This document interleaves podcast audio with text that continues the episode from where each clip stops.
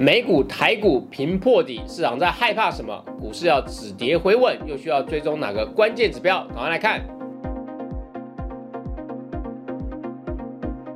社长聊天室秒懂财经关键字，大家好，我是峰哥。美国九月二十一日再次升息三码，也就是零点七五个百分点，虽然符合市场预期，但这一次股市却莫名的。后怕起来，道琼工业指数先下杀跌破六月中旬的低点，那九月二十六日来到两万九千两百六十点，S M P 五百指数也随后破底，来到三千六百五十五点，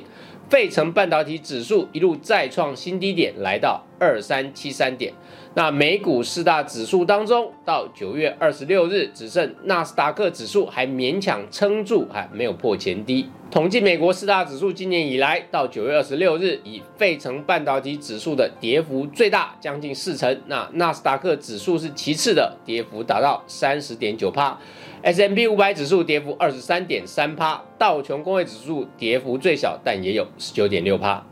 那么台股今年以来呢，走势也几乎是跟着美股联动啊。到九月二十八号的时候，跌幅达到了二十六趴，高于 S M P 五百指数，但略低于纳斯达克指数的跌幅。因此呢，当美股这次一领先破底，台股也就跟着应声跌破哦，非常重要的一个关卡，也就是股民牺牲的国安底部。它是指国安基金在七月中旬进场的时候，当时盘中最低点曾经杀到一万三千九百二十八点之后，就强劲往上反弹，从此拉出一波长反弹走势，最高来到一万五千四百六十五点。国安底部这一次之所以被跌破，主要因为市场气氛在九月份急剧转差。我们先回顾七月的市场状况，当时市场预测美国在七月下旬的升息之后，那随着通膨的逐渐降温。会开始缩减升息幅度，也就是说，美国七月升三码是市场预期的，但当时市场预估九月只会升两码，十一月升两码，十二月升一码。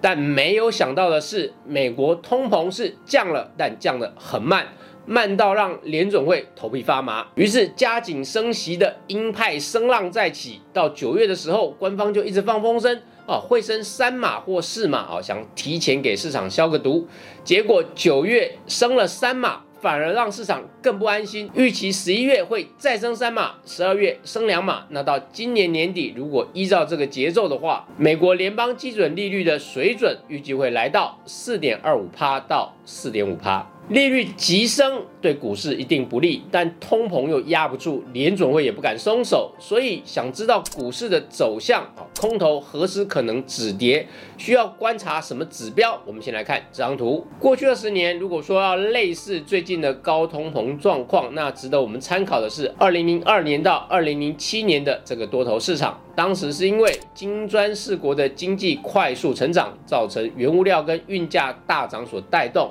那是不是跟现在状况很相似呢？哦，那一波运价涨最多的是散装运价指数，指标指数 BDI 指数涨幅超过十二倍以上。那这一波则是货柜航运指数涨最多，指标指数波罗的海货柜指数就是 FBX 指数，它就七倍以上涨幅。能源跟各种原物料的大涨啊，这个我们就不再多提了，有兴趣可以参考我们之前的影片啊。总之，在运价、能源到原物料一起大涨情况下。带动了薪资跟物价的上升螺旋，成为这次美国通膨降温迟缓的重要原因。所以，如果美国能先止跌哦，台股才可能止跌，包括其他亚洲股市也都会跟着能止跌。但美股止跌的关键在哪里呢？我们来看这张图，它是美国十年期公债殖利率减去美国的通膨率，哦，就是 CPI 的年增率。它的概念呢是这样算出来的是实质利率，简单说就是把名目利率减去物价增幅得到的利率就称为实质利率啊。我们一般常见的那个利率我们就称为名目利率。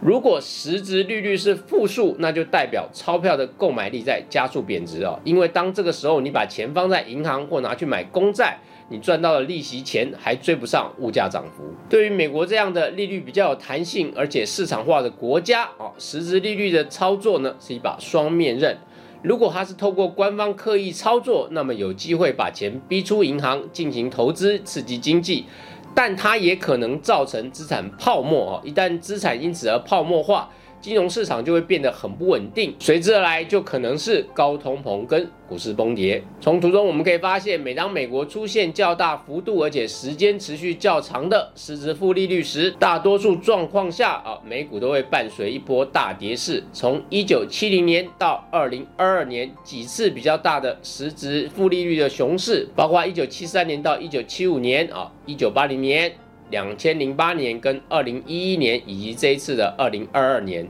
那除了一九八零年那一次之外，其他四次都是在约当时间内股市出现了大幅度跌势。比如 S M P 五百指数在一九七三年高点到一九七五年的低点跌掉了四十三趴，那二零零八年那波熊市从高点到低点跌掉了五十六趴，二零一一年的欧债危机跌幅十七点六趴。再来就是这一次的实质负利率，前面提到 S M P 五百指数今年已经跌掉了二十三趴。比较令市场担心的是，这一次实质负利率的幅度居然超过负六趴。哦，这是一九七零年代以来最大的负利率幅度，在此之前呢，最大的幅度还不到负五趴，所以这也是目前市场上比较忧心的地方。因为美国官方早先一直释出通膨很快会降温的讯息来安抚民心，那怎么知道物价降幅升升慢啊？逼得联准会只好利率急急升。那么股市可能回稳的讯号是什么？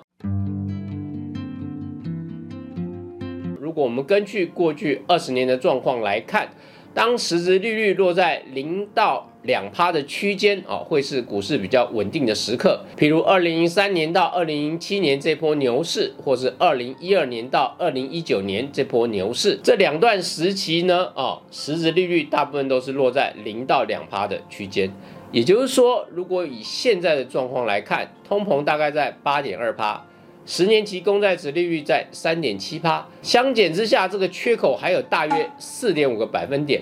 只要这个差距能够快速拉近啊，也就是两条线交叉时，美股就很有机会回稳。那么以现在的状况来看，这两条线比较有机会在哪里交叉呢？哦，过去二十年美国十年期公债值利率的上档大约在五趴左右，这是因为联邦基准利率也大概是拉到五趴左右就会开始观望一段时间。因为联总会也会怕利率如果拉得太高，会种下之后经济大衰退的隐忧，因此联总会也不敢把利率拉得过高，那么就只能期待物价的增幅快一点降温吧。所以如前面所提到的，到今年年底，联邦基准利率大约会来到四点二五趴到四点五趴的区间。也就是说，联总会明年就只剩下再升两到三码的空间，就会到达五趴的水准了。那如果联总会狠一点，那就是明年一次升足；那如果手段缓一点，就是分两次。如果按时间来看呢，美国可能会在明年第一季结束升息，因为一月跟三月各有一次利率决策会议。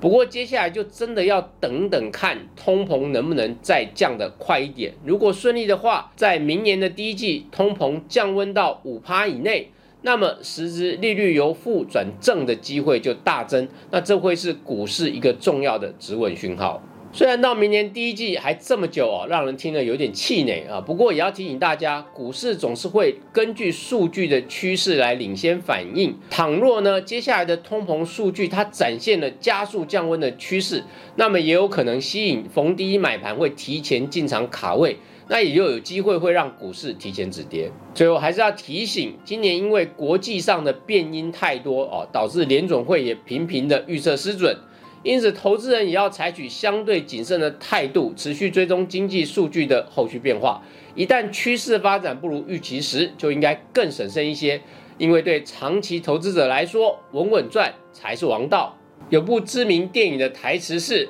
出来混，迟早要还的。”本波美国升息本来应该从二零一九到二零二零缓慢的升上来，不料却中途被疫情打断，反而变成了。大降息，联总会发动了无限印钞的大绝招，也因此引来这一次大通膨的后遗症。真的是只能期待这笔通膨债赶快还完，那经济秩序才能回到常轨。最后总结今天的学习：